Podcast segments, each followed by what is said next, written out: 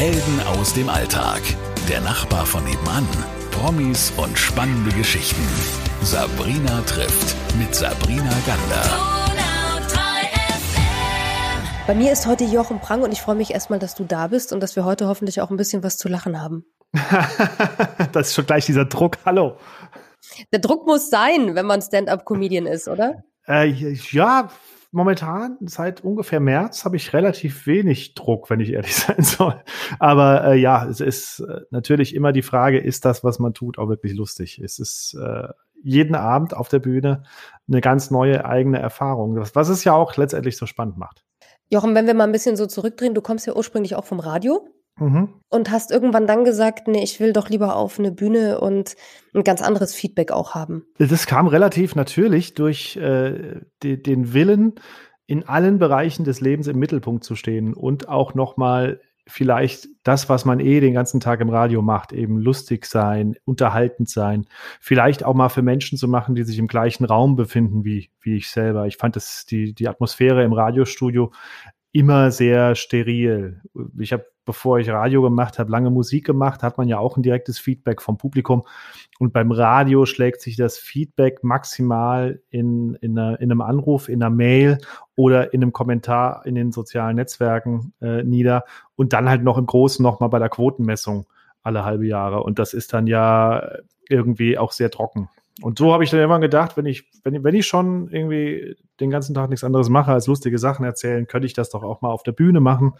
Bin dann damals in Nürnberg zu einem, zu einem Open Mic, eine offene Bühne für, für Comedy und Kleinkunst und habe todesmutig fünf zugegebenermaßen sehr wackelige Stand-up-Comedy-Minuten auf der Bühne gemacht äh, aber irgendwie hat es dann auch recht gut funktioniert und so kam dann irgendwie eins zum anderen. Dann war es halt irgendwie ein schönes Hobby und als ich dann äh, 2015 nach Berlin gezogen bin für eine Weile, auch wegen Radio, ähm, gab es da plötzlich an jeder Laterne eine, eine Stand-up-Bühne, wo man jeden Abend seine sieben Minuten ausprobieren konnte. Und ich wurde sehr schnell nicht nur gut, sondern auch äh, materiallastig ganz gut. Ich hatte plötzlich sehr viel Material, habe gemerkt, jetzt kann ich anfangen, auch mal so zumindest irgendwie größere Shows mit 20, 30 Minuten Auftritten zu spielen, mit Sachen, die auf jeden Fall funktionieren, die ich ausgiebig getestet habe. Und plötzlich war es eine Stunde und plötzlich war es das klassische abendfüllende Programm. Und plötzlich wurden die Anfragen größer und plötzlich war dann die Frage, willst du jetzt überhaupt noch einen Chef haben und morgens aufstehen und zum Radio gehen und jemanden doch noch vor dir haben, der dir sagt, was du zu tun hast und was, wann du da zu sein hast? Oder setzt du jetzt alles auf die Karte Stand-up Comedy? Und das war 2016 dann nach einem Jahr Berlin, war es mir möglich, schon nicht davon komplett zu leben, aber zumindest davon zu überleben. Aber lass uns doch noch mal ganz kurz bitte nach Nürnberg gedanklich zurückgehen, als du deinen ersten Auftritt hattest. Gab es in diesen ähm, ersten fünf Minuten diesen Moment, äh, den ich mir so gut vorstellen kann, dass auch mal eine Pause kommt oder dass du gedacht hast, oh Gott, wenn dieser Witz jetzt nicht zündet, äh, wenn da jetzt keiner lacht. Gab es diese Gedanken?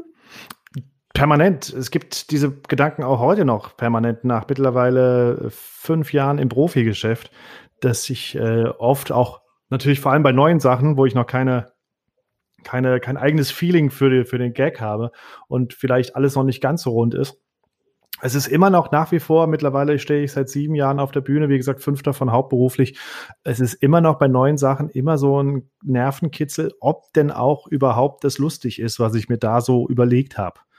Das weiß man ja immer erst dann, wenn man es vor dem Publikum auch mal ausgesprochen hat. Und deswegen gibt es ja auch die offenen Bühnen, deswegen macht man das ja, um unter Ausschluss der der, der zahlenden Kundschaft mal ein bisschen was auszuprobieren. Wie war das in Nürnberg, als du diesen ersten Auftritt da hattest? Was, was war das Gefühl danach? Das, Gefühl danach war ein absolutes Hoch, weil viele Sachen sehr gut funktioniert haben und äh, nur ein geringer Teil dessen, was ich da vorgetragen habe, komplett abgeschmiert ist.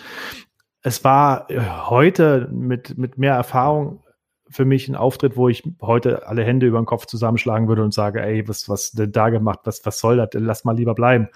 Aber damals hat es funktioniert. Man muss aber auch sagen, ich war damals der einzige Stand-up-Comedian an dem Abend im, äh, im, im Line-Up. Es gab eine Bauchtänzerin, es gab so einen Typ, der hat mit irgendwelchen Sachen jongliert. Es gab jemand, der mit Gitarre Lieder gesungen hat und ich habe halt irgendwie noch fünf Minuten Stand-up-Comedy gemacht. Das heißt, es gab jetzt auch fürs Publikum zum Glück wahrscheinlich keinen Vergleichswert. Ähm, und ich hatte an dem Abend das Gefühl, jawohl, ich bin der nächste Mittermeier. So. Ja, und am Ende äh, war ich natürlich dann nicht so schnell so berühmt, wie ich mir das erhofft hatte, aber es äh, ist daraus aus diesem kleinen Keim, den ich gesetzt äh, habe, ist da eine recht stabile Pflanze gewachsen. So in den letzten Jahren. Also dann gab es irgendwann den Moment, hast du gesagt vorhin, wo du dir gedacht hast, okay, ich möchte das hauptberuflich machen. Das mhm. ist aber schon echt ein Ding, weil man ja nicht weiß, wie lange bist du gewollt, äh, wie viel Geld verdiene ich damit. Ähm, ich weiß, dass du Kinder hast oder eine kleine Familie hast. Aber, aber was war so der zündende Moment, der in dir drinnen war, wo du dir gedacht hast, okay, ich, ich gehe volles Risiko? Als ich gemerkt habe, dass ich genug Buchungen habe, um zumindest jetzt mal ein halbes Jahr bis ein Jahr finanziell über Wasser zu bleiben. Es war ja auch ein Prozess, der schleichend ging. Ich sag mal so 2015 schon waren meine Haupteinnahmen so 70, 80 Prozent durch Radioshows und 20, 30 Prozent durch Stand-up-Comedy-Shows. Und über das Jahr wurde die, diese Prozentzahlen haben sich immer mehr angenähert. Irgendwann war ich bei 50-50, irgendwann waren es 60 Prozent Bühne, 70 Prozent Bühne. Und äh, ich war immer weniger beim Radio, wo man auch irgendwann natürlich vom Sender her die Frage stellen musste, sag mal, bist du überhaupt noch da? Weil ich hatte eine Tagessendung. Montag bis Freitag hatte ich in Berlin eine Nachmittagssendung, also quasi die Rush Hour eine der wichtigsten Sendungen neben der Morningshow eines Radiosenders. Wenn die Leute wieder von der Arbeit nach Hause fahren, da brauchst du halt auch ein festes Team, du brauchst einen Anchor und jemand, der da auch präsent ist. Und nachdem ich dann als Freiberufler die Freiheit auch hatte, jederzeit zu sagen, nächste Woche bin ich nicht da, sondern auf Tour, hat man irgendwann auch schon die Frage gestellt, ja, was willst du eigentlich? Und das war dann irgendwann auch klar, dass ich dann sagte, naja, eigentlich will ich lieber für mich selber auf der Bühne der, der, der einsame Kämpfer auf Tour sein und habe dann aber auch nicht von null auf gleich mit Radio aufgehört. Ich habe bis 2017 im September in Berlin gewohnt und habe bis dahin auch für den Sender, für den ich gearbeitet habe, immer noch ähm, gesendet. Am, dann mal am Wochenende eine Schicht oder äh, Springerschichten, wenn Urlaubszeit war aber halt eben nicht mehr mit dem Brimborium äh, Mittelpunkt der Sendung zu sein, sondern einfach so eine schöne, nette kleine Musikshow am Wochenende zu machen und nicht mehr dieses äh, äh, Infotainment tagesaktuell und äh, regional, was es halt eben beim Radio alles braucht, um eine, eine Sendung zum Erfolg zu bringen. Und dann habe ich gewechselt und bin dann auf Tour gegangen und habe die Kinder kamen ja auch erst 2018 kam ja das erste Kind erst. Das ist ja alles nicht, die waren ja noch nicht da. Ich hatte ja niemanden außer mich zu versorgen. War auch frisch getrennt, wie es sich gehört. Ach so, mein, natürlich. Ja, ja. alles Leben, nach vorne dann. Alles, alles, alles weggeschmissen und äh, von vorne angefangen letztendlich. Letztendlich sah mein Leben relativ trist aus, wenn ich da heute dann zurückblicke, dass ich eigentlich, eine, ich hatte in Berlin ein WG-Zimmer, da lag eine Matratze auf dem Boden, da äh, stand ein mühevoll zusammengezimmerter improvisorischer Kleiderschrank. Äh, ich hatte halt was zu schlafen und hatte halt eine Küche von der WG, wenn ich denn mal da war, weil eigentlich war ich auch permanent auf Tour. Ich hätte mir die Miete eigentlich auch sparen können und einfach, einfach never ending Touring so in, in Hotels leben können. Das war damals der Anfang. Ähm, das ist zum Glück jetzt heute auch nicht mehr so. Jetzt sind die Tourabschnitte ein bisschen konkreter geplant. Ähm, aber damals war ich halt einfach nichts zu verlieren und äh, äh, ab geht's. Jeden Abend auftreten. Jeden Abend. Wie viele Auftritte hattest du so in deiner Hochphase, als es losging? Als es losging in Berlin mit, äh, also in dem Moment, wo ich mich getrennt hatte von meiner damaligen langjährigen Beziehung, im August 2015 war das, habe ich eigentlich nichts anderes mehr gemacht. Ich war eigentlich jeden Abend bei mindestens einer Show auf der Bühne. Wenn es keine Shows gab, die bezahlt waren, war ich bei einem Open Mic und habe neue Sachen ausprobiert. Ähm, es war eigentlich permanentes Touren und permanentes Auftreten. Weil das brauchst halt auch. Du brauchst auch eine gewisse Erfahrung und musst erstmal erstmal dich finden und das geht nur, indem du es machst. Gab es dann auch mal Abende oder Auftritte, wo du dir gedacht hast, oh scheiße, es ist da volle Kanne daneben gegangen? Ja, natürlich. Das gehört dazu. Das sind eigentlich die besten Abende. Wenn du von Anfang an gefeiert wirst und alle lachen und alle machen und du, und du denkst, du bist der Größte, das ist auf Open Mics, jetzt ist es nicht so schwierig, da gut abzuschneiden. Ich kenne auch viele Kollegen, die hatten dann plötzlich äh, sehr schnell ihre, ihre sieben Minuten wirklich sehr, sehr gutes Material äh, und haben das von offener Bühne zu offener Bühne immer wieder gespielt. Die haben dann auch aufgehört, sehr schnell neue Sachen zu entwickeln. Und äh, da ist es natürlich sehr verführerisch, wenn du weißt, du hast diese sieben bis zehn Minuten, die richtig knallen. sich dann nochmal dieser Erfahrung auszusetzen, wenn niemand lacht und du sitzt da und denkst, äh, was äh, ist, geht, bin ich der letzte Idiot? Was, was wissen die überhaupt, wovon ich rede hier? Ähm, dann, dann lernst du nichts. Du musst scheitern, um deine Sinne und deine Skills zu schärfen in dem Job. Ich kann auch niemanden ernst nehmen, der sagt, ich bin noch nie auf der Bühne gescheitert. Das ist gelogen jeder, jeder, der sich diesem Urteil aussetzt. Du hast verschiedene Arten von Publikum, du hast verschiedene Arten von Grundstimmung bei dir selber, bei den Leuten. Du hast äh, einen Zeitgeist, den du treffen musst, letztendlich. Wenn du da irgendwie auch nur ein bisschen daneben liegst, ist schon nicht mehr ganz so gut. Also, das kann mir niemand erzählen, dass es jemand gibt, der sagt, ich habe immer richtig abgerissen, die Hütte. Gibt's nicht. Gibt es nicht. Du bist ähm, im Quatsch Comedy Club ähm, dann relativ schnell ja auch aufgetreten. Mhm. Ähm, war das für dich so ein, ja, weiß ich nicht, so ein, so ein Adeln nochmal in der Branche? Das war ein Traum für mich. Ja? War, also ich bin in den Quatsch Comedy Club, in, das, in die Live-Shows reingeschlittert über den Talentwettbewerb des Quatsch Comedy Clubs, der hieß die Talentschmiede, was ein sehr harter Wettbewerb ist. Den haben gewonnen, Cindy aus Marzahn hat den gewonnen, ähm, Felix Lobrecht hatte gewonnen mal ähm, ähm, und äh, Kristall, glaube ich. Und so Leute halt, die, die ja wirklich große Karriere gemacht haben oder noch machen. Äh, und das ist so ein harter Wettbewerb. Du musst in der Vorrunde antreten gegen zehn andere Comedians. Die ersten drei kommen eine Runde weiter. Der nächsten Runde das gleiche Spiel wieder. Wenn du dreimal weiterkommst, bist du im Jahresfinale. Wenn du im Jahresfinale äh, gewinnst, kriegst du deinen Platz in der Live-Show. So, das war die Ansage. Dann bist du halt das Talent des Jahres. Ich bin in der zweiten Runde ausgeschieden und zwar mit Pauken und Trompeten. Und äh, auch so richtig, ich hatte an dem Tag auch Fieber, war erkältet, war also vollkommen nicht da, aber es war halt der Quatsch Comedy Club und das ist dieser Traumclub, da will jeder sein. Also sagst du halt nicht ab, weil du krank bist. Ich hätte einfach absagen sollen, die hätten mir einen Termin gegeben für ein anderes, äh, eine andere Vorrunde. Ich weiß das ja heute. Ähm, und bin da irgendwie äh, auf der Bühne, hat es noch gut funktioniert, aber man saß damals äh, mit den anderen Kandidaten im Publikum und ich habe dann irgendwie gemerkt, dass es mir hochkommt als der nächste Künstler angesagt wurde, dachte ich, kann jetzt schnell Backstage verschwinden und, und mich übergeben. Bin dann aber über eine Stufe gestolpert, mit dem Kopf gegen die Wand geschlagen. Es hat ordentlich gekrumst. Der ganze Laden, 300 Leute gucken so auf mich. Und ich denke so, okay, ich hatte noch eine Platzwunde am Kopf. Es war so der, der Worst Case. Und ich dachte so, alles klar, vor zwei Minuten war ich noch auf der Bühne und jetzt kippe ich hier vor allen Leuten irgendwie zusammen. Ich brauche mich hier nie wieder melden dachte ich damals. Und jetzt bin ich regelmäßig zweimal im Jahr in der Live-Show in jeder Stadt, in der der Quatsch Comedy Club existiert und äh, habe jetzt auch schon einmal ein Solo dort gespielt und sollte jetzt eigentlich letztes Jahr auch wieder einen Soloabend haben, der aber Corona-bedingt jetzt auf Ende dieses Jahres verschoben wurde. Also das ist auch, was ich gelernt habe. Nichts ist wirklich von Bedeutung in dieser, in dieser Welt. Du kannst immer noch mal eine Chance haben. Es ist voll, kein Auftritt ist karriereentscheidend nach unten oder nach oben in, in dem Sinne, dass da alles schiefgehen kann und du nie wieder irgendwo hingehen musst. So, und das, äh, aber das war meine erste Quatschclub-Erfahrung. Und da auf dieser wirklich renommierten Bühne, die darauf ausgelegt ist, was ich tue, äh, regelmäßig stehen zu dürfen, das ist schon was, was darauf bin ich schon ein bisschen stolz, muss ich schon sagen. Es sind auch alles sehr, sehr nette Leute. Also der Quatschclub die Macher, die Organisatoren, die Booker, die Leute vor Ort, die Thekenkräfte, die Techniker, alle ein unfassbar nettes Team und unfassbar zuvorkommt. Man merkt ihnen einfach an, dass die niemandem irgendwas beweisen müssen. Das ist der Quatsch Comedy Club. Herzlich willkommen, du bist Mitglied. Hier ist deine Garderobe. Dann ist dein Soundcheck. Wir freuen uns auf deinen Auftritt. Gerne wieder. Also es ist wirklich so, so immer wie so ein kleiner, wie so ein kleiner Urlaub, der immer Medien. am Abend nochmal mit, mit einem Auftritt belohnt wird. Wobei ich sagen muss, auf der Bühne habe ich ein bisschen länger gebraucht, um, um auch loszulassen und, und einfach mein Ding zu machen. Das war schon immer so, es ist der Quatsch, komm, ich kenne das alles aus dem Fernsehen. So.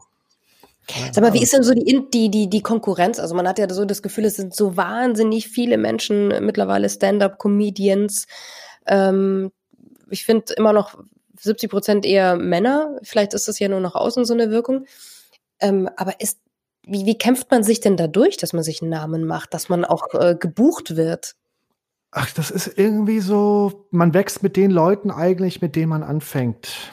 So, die äh, gehen alle so ihren Weg und man hat dann immer eigentlich die gleichen Leute, die man immer und immer wieder bei irgendwelchen Shows trifft und dann entstehen halt Freundschaften ähm, und jeder protegiert so den anderen. Also ich persönlich zum Beispiel, ich mache insgesamt, lass mal überlegen, Saarbrücken, Karlsruhe, ähm, Langenberg, vier, Oranienburg, vier, fünf eigene Shows, bei denen ich letztendlich moderiere und Künstler buche. Das heißt, ich sehe irgendwo einen Kollegen oder kenne die Kollegen und buche die für meine Show und umgekehrt machen die es genauso. Jeder hat seine Show in der Stadt, in der er lebt und dann geht man da eben halt auch, äh, wird man eben eingeladen und teilt sich so, man, man schiebt sich dann so ein paar Auftritte zu. Es gibt natürlich auch manche, die sind irgendwie so ein bisschen, bisschen, mit dem versteht man sich nicht so gut. Es gibt welche, mit denen versteht man sich super und man konzentriert sich eben auf die, die man mag und macht da so zusammen ein paar Dinge. Die, die man nicht so mag, mit denen man nicht so auf einen, auf grünen Zweig kommt, mit denen hat man dann halt einfach weniger zu tun. Aber wenn man, selbst wenn man die sieht, ist eigentlich immer so äh, relativ, relativ belangloses äh, zusammen abhängen. Man feindet sich nicht an. Ich glaube, gelästert wird viel hinterrücks. Ist, glaube ich, eine sehr bitchige Szene. Es wird oft hinterrücks ein bisschen gelästert, das kriege ich schon auch mit. Aber das, in welchem Job ist es nicht, dass es den einen Kollegen gibt, den du magst und den einen, wo du denkst, boah, ey, wann hat denn der schon wieder an? So, muss der jetzt hier sitzen, wo ich hin muss, so. Aber ich gönne jedem den Erfolg und gönne jedem, der, der in meinem Bereich tätig ist, auch, auch, dass er es schafft, davon zu leben, weil es echt schwierig ist, sich durchzusetzen und aufzufallen und auch irgendwie sich zu organisieren. Und das wäre meine nächste Frage, Jochen. Wie geht man denn daran? Also man ähm, kennt ja so die Typen um einen herum. Ähm, hast du dann versucht, irgendwo in eine Nische reinzukommen, wo du dir gedacht hast, okay, da habe ich jetzt noch nicht viele gesehen oder gehört? Oder bist du einfach nur du geblieben und hast deinen dein, dein Humor verbreitet? Weißt du, was ich meine? Manche, manche personalisieren ja sich mhm. und wollen ja auch eine eine Nische abdecken, damit sie irgendwie gesehen werden. Ja, letztendlich ist es ja das, was, was, was jede Agentur einem sagte. Du brauchst einen Unique Selling Point, was ich persönlich jetzt nicht so wichtig empfinde. Ich denke, das Erste, was du brauchst, ist äh, ein gutes Set, ein gutes Bit, einen guten Humor. Du musst erstmal auf der Bühne gucken, wie funktioniert das alles. Es ist so viel, was du erstmal verarbeiten musst, wenn du auf so eine Bühne gehst. Vor allem, wenn du jetzt, ich hatte ja doch das Glück, durch meine Radioerfahrung war ich ja eh schon trainiert auf aktive Sprache, aktives Schreiben, Schreiben fürs Hören, nicht Schreiben fürs, fürs Lesen. Ich hatte eh schon jahrelang äh, das Ziel, meine Hörer humorvoll zu unterhalten. Das heißt, ich hatte da schon so ein bisschen Vorteile, was, was, was auch Technik angeht. Ich weiß, wie man in ein Mikrofon spricht. Ich habe ja auch vorher Musik gemacht. Also äh, da habe ich viele gesehen, da war das nicht der Fall. Ne, habe ich viele gesehen, die das Mikrofon nicht richtig halten, zu weit weghalten, nebenan halten, die auf der Bühne total überfordert waren, was sie jetzt mit dem Mikrofonständer machen könnten, sollten, tun. Und ähm, dann komme noch dazu, dann musst du irgendwie äh, ein Programm haben, das du nicht abliest, sondern einfach so aus dem Stegreif jeden Abend so bietest, als würde es dir gerade einfallen. Das, das ist der Idealfall. Und äh, das sind so viele Sachen, die du erstmal verarbeiten musst. Da ist das, was am Schluss daraus entsteht, ist dann irgendwann so aus dir herausgewachsen und festigt deine Persönlichkeit und macht dich hoffentlich erkennbar. Ähm, es sollte was Eigenes haben. Also ich habe jetzt mittlerweile zwei Kinder. Es ist wäre jetzt absurd, wenn ich nicht über meine zwei Kinder auf der Bühne reden würde, weil ich denke, das was was was was Stand-up-Comedy ausmacht, ist, dass das Thema aus der Lebenswelt desjenigen, der es erzählt, gegriffen ist und mit seinem eigenen Blickwinkel auf diese Dinge. Wenn ich mir jetzt irgendwelche Sachen ausdenke, das geht natürlich auch, aber es wird nie so authentisch sein, wie wenn ich jetzt, wir sind jetzt gerade Schlittenfahren mit der, mit der, mit der Großen gewesen, heute das erste Mal, gestern das erste Mal, die saß zum ersten Mal auf dem Schlitten, da sind, wenn ich diese Eindrücke nicht verarbeite oder wenn ich diese Eindrücke verarbeite, dann ist das was, was ich wirklich erlebt habe und wesentlich emotionaler, als wenn ich jetzt keine Kinder hätte, aber gerne darüber reden würde, wie es ist, mit Kindern Schlitten zu fahren. Also wo soll ich da ansetzen? Das, das fehlt mir ja voll der Bezug. So. Absolut. Ich, ich glaube auch, dass die Menschen das immer spüren. Das ist beim Radio ja auch so, ob du authentisch bist oder nicht. Und in dem Moment, wo du anfängst, irgendetwas zu erzählen, zu mimen, was du gar nicht bist, dass, dass die Menschen wissen vielleicht in dem Moment nicht genau, was sie nervt oder was sie komisch finden an dir, aber sie spüren, dass du nicht genau. authentisch bist. Und das ist bei Stand-up-Comedian sicherlich genauso, weil die sehen, man hört das in der Stimme. Ich meine, ich mache seit Jahren genauso wie du Radio und ich bin ein Stimmenfreak. Ähm, und ich finde, man hört den Stimmen an, wenn sie einfach falsch sind. Absolut. Oder wenn jemand was erzählt, was nicht stimmt. Absolut, absolut. Und das ist dann immer so tragisch, wenn ich merke, da versucht jemand so hart und da möchte jemand gerne interessant sein oder einen düsteren Humor haben. In düsteren Humor, du hast ihn oder du, oder du entwickelst ihn über die Jahre, weil du, weil du vielleicht ein bisschen verbitterter wirst. Das ist ja irgendwie, kann ja auch passieren. Aber es ist so auffällig, wenn jemand denkt, ah, der, der, der Felix Lobrecht, der macht gerade ganz harte Witze über das Affenhaus in Krefeld, das abgebrannt ist, das mache ich jetzt auch. Und dann überdenkst du da, denkst du dir auch irgendeine Nummer aus, obwohl du gar kein, wo es gar nicht zu dir passt. So. Und, und das fällt einem meistens auf. Das ist aber das Schöne an unserer Branche, es äh, reinigt sich auch von selbst. Ne? Also die, die, die, die, Flitzpiepen, die, die, die Facebook-Sprüche auswendig lernen und vortragen oder ähm, diese ganzen Internetsprüche, die Memesprüche, die gibt's, da gibt's ja auch einige, die abgehalfterte Witze erzählen. Das zieht sich einfach aus, gerade weil wir aktuell eine ganz gute Entwicklung haben, weg von dieser Figuren-Comedy, die gab's ja in Deutschland sehr oft und sehr erfolgreich, der lustige Briefträger und dann hat man die Dicke mit dem orangen und dem pinken Jogginganzug, die Cindy, ne? Und so, also Figuren. Und selbst die ist ja mittlerweile nicht mehr als Cindy aus Marzahn unterwegs, sondern ist jetzt als, als Ilka Bessin unterwegs, also quasi als die, die, den Menschen hinter der Figur. Ähm, das heißt, der Trend geht zum echten Typen und nicht zum, ich habe mir da was ausgedacht, ich ziehe mir eine Uniform an und eine Latzhose und bin jetzt der Handwerker, der lustig erzählt. So. Aber ich finde, du weißt, es passt ja auch zur Zeit, weil in, in, die, in dieser Zeit, in der wir leben, das ist ja ziemlich ungeschminkt jetzt, ja. Ich meine, Corona hat dafür eh nochmal gesorgt, dass man sich reduziert, dass dieses ganze zu viel drüber auch nicht mehr passt, finde ich. Ist gar nicht mehr zeitgemäß. Ich meine, vielleicht sieht es da in der Branche nochmal mehr aus. Aber wenn wir, wenn wir schon bei, bei Corona sind, was hat es mit der Kleinkunstbranche gemacht? Naja, zumindest hat es uns mal ganz schön saftig den Hahn abgedreht. Der, ähm, der, also letztendlich lebt diese ganze Branche von Live-Auftritten.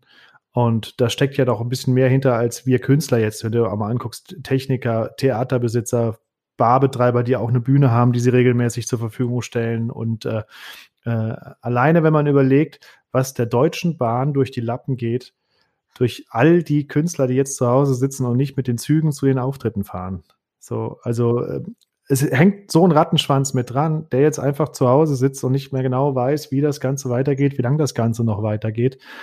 Und viele fühlen sich, glaube ich, sehr alleingelassen. Diese ganzen ganzen Hilfen, die, die angeboten wurden, waren lange Zeit gar nicht für Solo-Selbstständige äh, verfügbar. Jetzt geht's langsam los, aber ich persönlich warte immer noch auf, auf die vollständige Auszahlung der Novemberhilfe, von der Dezemberhilfe ganz zu schweigen.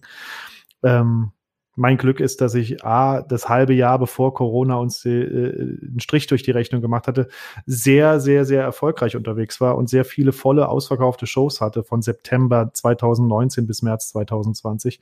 Das heißt, da war auf jeden Fall erstmal genug Puffer. Und das zweite Glück ist, ich habe mitten im Lockdown im Mai habe ich mein zweites Kind bekommen und bin natürlich jetzt dann zuständig für meine Kids und die Frau geht halt relativ früh wieder arbeiten. Das ist unser Glück. So, ne? Also, das heißt, ich habe äh, als Ablenkung und Beschäftigung äh, eine Zweijährige und ein jetzt mittlerweile halbjähriges Kind. Das sorgt für ordentlich Trubel. Es sorgt auch für ordentlich neues Material für die Bühne, wo ich noch nicht weiß, wann ich das mal irgendwo irgendwem vortragen werde. Aber äh, ich hoffe einfach mal, dass dieses Jahr irgendwann nochmal Shows stattfinden. Und es hält mich irgendwo oben. Ich glaube, viele, die sich so ein Leben gebastelt haben, wie ich es mir gebastelt habe, mit diesen ganzen Auftritten und ständig auf Tour sein und davon leben können, dass die in so ein Loch fallen und dass wir sehr viele haben werden, die ziemlich, ziemlich depressiv allein zu Hause sitzen, keine Perspektive haben, sich irgendwie durchwurschteln, sich vielleicht irgendwelche Jobs suchen, wenn sie Glück haben, auch einen finden. Ist ja auch nicht so einfach. Ich glaube, das ist ein herber Schlag, der, der, einer ganzen Branche in die Magengrube gesetzt wurde wofür natürlich niemand was kann. Es gibt jetzt auch niemanden, den man verantwortlich machen kann für so, für so ein Virus. Das ist nun mal da.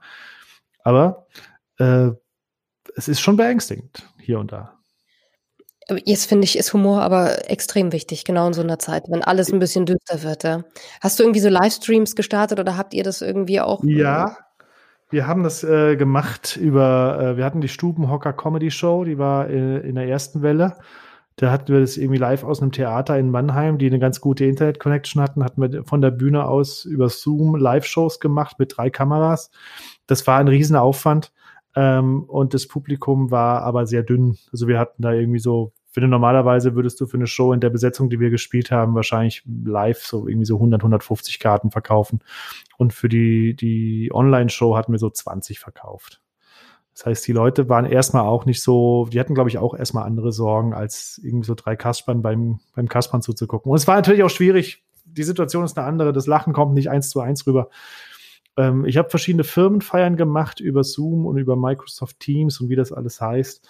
Und es ging erstaunlicherweise gut, muss ich ganz ehrlich sagen. Ich habe dann irgendwie in meinem Wohnzimmer für die Belegschaft äh, meine, meine, meine, meine Nummer gespielt. Aber mir persönlich fehlt natürlich der Kontakt zum Publikum. Und dann ist die Verbindung schlecht und hat irgendwer ein Rauschen auf dem Kanal und dann ist irgendwie dann, es ist irgendwie so, so nicht Fisch, nicht Fleisch. Es ist so eine ganz gute Alternative. Ich mache sehr viel über die sozialen Netzwerke. Ich habe ähm, seit einiger Zeit jetzt die Ukulele für mich entdeckt als als, als Musikinstrument, dass man ganz gut irgendwie so mit den Kids auch irgendwie so, ich finde das lustig, wenn die, wenn die so einen schönen Klang hat. Und da mache ich über Instagram jetzt äh, regelmäßig so Insta-Ständchen, nenne ich das. Die kann man bei mir kaufen für einen Fünfer oder wenn jemand mehr bezahlen will, dann gerne auch mehr. Und dann schreibe ich da kurze, ganz persönliche kleine Liedchen. Und das mache ich halt irgendwie, äh, je nachdem, was die Leute haben wollen. Meistens für einen Geburtstag oder äh, das hatte ich schon für einen Fahrlehrer. Dann hat man neulich, hatte ich für meinen ehemaligen Radiosender, die haben eine Charity gemacht im Dezember, da habe ich da auch irgendwie ein bisschen mitgesungen und Geld gesammelt dadurch. Und das hält mich halt am Laufen so kreativ. Da kommt, kommt nicht viel bei rum. Das ist mal eine Pizza, die ich dann davon kaufen kann, wenn es hochkommt und äh, äh, oder ein bisschen mehr oder mal eine Kühlschrankfüllung meinetwegen oder eine Tankfüllung. Aber äh, es hält mich kreativ am Laufen. Ich glaube, darauf kommt es an. Ich glaube, es ist wichtig, dass man irgendwas macht, was den Kopf wach hält, was, was, was den Prozess des kreativen Schreibens wach hält, was die Humorantenne wach hält. Und äh, das funktioniert sehr gut, weil es aber auch nicht auf eine Publikumsreaktion aus ist, die direkt erfolgen muss. Ich mache dann ein Video, poste das und dann sehen es die Leute und dann gefällt ihnen das und daraufhin melden sich mehr Leute, die sagen, meine Mutter hat Geburtstag, mein Onkel hat Abi, kannst du mal was singen? So. Und ich denke, es ist eine Art Beschäftigung einfach, ne? dass, dass, man, dass man auch was tut, dass man das Gefühl hat, man, äh, man übt seinen Beruf hier noch aus und man ist auf eine Art auch kreativ. Und ich hoffe ja sehr, dass äh, 2021 es schafft, dass wir auch wieder in Theatern und äh, in, vor Bühnen sitzen können. Ja. Weil ich glaube, dass es unglaublich wichtig ist, dass, dass die Leute lachen und dass sie miteinander lachen. Weil es, es ist immer noch mal was anderes, wie in diesen Fernsehshows, wo jetzt kein Publikum ist, finde ich, ähm, es fehlt einfach. Absolut. Und ich habe die ganzen jämmerlichen Versuche gesehen, wie sie Lachen eingespielt haben von, vom Band. Und wo ich dann denke, dann lasst es doch einfach, dann lasst doch, dann, dann vertraut doch einfach in das Material und hofft, dass die Leute zu Hause sich unterhalten. Ich finde, da habe ich ja auch, auch wieder einen Vorteil. Ich kenne es ja, in einem Raum zu sitzen, zu reden und niemand reagiert. Eben Radiostudio, ne? Für mich, wir hatten auch Auftritte in Autokinos über den Sommer. Das war ganz spannend. Es gab Stand-up-Comedy-Shows in Autokinos, wo die Leute mit dem Auto kamen und dann im, übers Autoradio die Show gehört haben und du standst vorne auf der Bühne. Das ist ja dann auch wieder fast wie Radio. Ne? Die meisten hören Radio beim Autofahren. Diesmal habe ich die Autos auch sehen dürfen. So. Das war ganz schräg. Auf jeden Fall ein kreativer Ansatz. Also ich finde ja auch die Musiker oder so, es ist ja wirklich viel passiert. Es gab ja Geisterkonzerte, es, es gibt ja alles Mögliche. Also eins muss man schon sagen, ich finde, in dieser Krise hat man gesehen, was die Leute alles für Ideen entwickeln. Ähm, das ist schon äh, fabelhaft teilweise. Also es ist schon besonders. Absolut. Und man hat aber auch das Gefühl, aus der anderen Sicht des Künstlers, dass man jetzt vielleicht ein bisschen mehr Zusammenhalt auch miteinander hat. Die, die ganze Stand-up-Comedy-Branche und wahrscheinlich sind andere äh, Kreativbranchen nicht anders, ist sehr egoman und sehr egoistisch, weil jeder ist halt ein Einzelkämpfer. Äh, ich habe das Gefühl, durch Corona und diese ganzen Lockdown und diese ganze Misere, die uns das eingebrockt hat, sind jetzt alle, die davon betroffen sind, sich auch ein bisschen näher gekommen und haben gemerkt, vielleicht sollten wir uns doch auch ein bisschen freundlicher begegnen und vielleicht sollten wir auch ein bisschen mehr zusammenhalten. Was, was der Prang macht, ist genau das Gleiche, was, was, was ich auch mache. Wie können wir uns gegenseitig ein bisschen helfen? Und ich bin seitdem dauernd in, in Podcasts von Kollegen zu Gast, äh, lerne Leute kennen über eben solche, solche Connections und man merkt, dass man sich näher kommt und vielleicht entsteht daraus auch so eine Art, Art Bewegung, die als Einheit auftritt und klar hat, dass wir zwar alle einzeln unser Ding da machen, aber als Gesamtes mehr bewirken können. Und die Stand-up-Comedy-Szene in Deutschland ist riesig und die hätte im Zusammenschluss eine unfassbare, unfassbare Macht. Na, vielleicht dann lass uns doch äh, positiv enden, dass wir, dass wir hoffen, dass Corona wenigstens das ähm, äh, hinterlässt positiv, nicht nur negative Finanzeinbußen und mhm. humorlose äh, Humoristen, sondern dass es vielleicht genau dafür gesorgt hat, dass man erstens mal umdenkt, zweitens mal äh, noch dankbarer und demütiger, glaube ich, wird am Ende und drittens vielleicht auch eine Branche ein bisschen mehr zusammenschweißt. Lass uns doch mal so idealistisch sein, dass das so bleibt. Und ein Bewusstsein beim Publikum, die sagen, ey, das ist natürlich auch mit Aufwand verbunden, natürlich kostet so eine Show Eintritt natürlich gehen wir da gerne äh, so. Man hat ja immer so dieses, dieses, ach, 15 Euro für eine Show, wer weiß, was ich da krieg. Das ist bei jedem Kinofilm das Gleiche. Du weißt nicht, was du kriegst, ne? so, ob der Film wirklich gut ist. Äh, das ist, was man vielleicht auch sagen kann. Guckt euch mal Leute an, die ihr nicht im Fernsehen seht. Es gibt so viele, die, die seit Jahren ihren Stiefel auf Tour wund laufen. Guckt euch mal diese Leute an. Wenn ihr ein Plakat irgendwo seht Darauf steht Stand-up-Comedy und der Typ auf dem Plakat oder die Frau auf dem Plakat sieht ein bisschen aus, als hätte er oder sie ein Drogenproblem. Geht mal hin, wird lustig. So, das ich finde, das sind die besten Abschlussworte. Ja. Schöner können wir doch nicht enden. Dann sage ich ähm, danke, lieber Jochen. Vielen Dank, dass du äh, Zeit hattest. Und ähm, ich freue mich, wenn die Kleinkunstbühnen genauso wie du, glaube ich, wieder voll sind und wir Tickets kaufen können und miteinander lachen, was wir trotzdem nicht verlernen, hoffentlich. Das hoffe ich auch. Vielen Dank für die Einladung. Hat sehr viel Spaß gemacht. Bis dann. Tschüss. Tschüss. Helden aus dem Alltag. Der Nachbar von nebenan. Promis und spannende Geschichten. Sabrina trifft mit Sabrina Gander.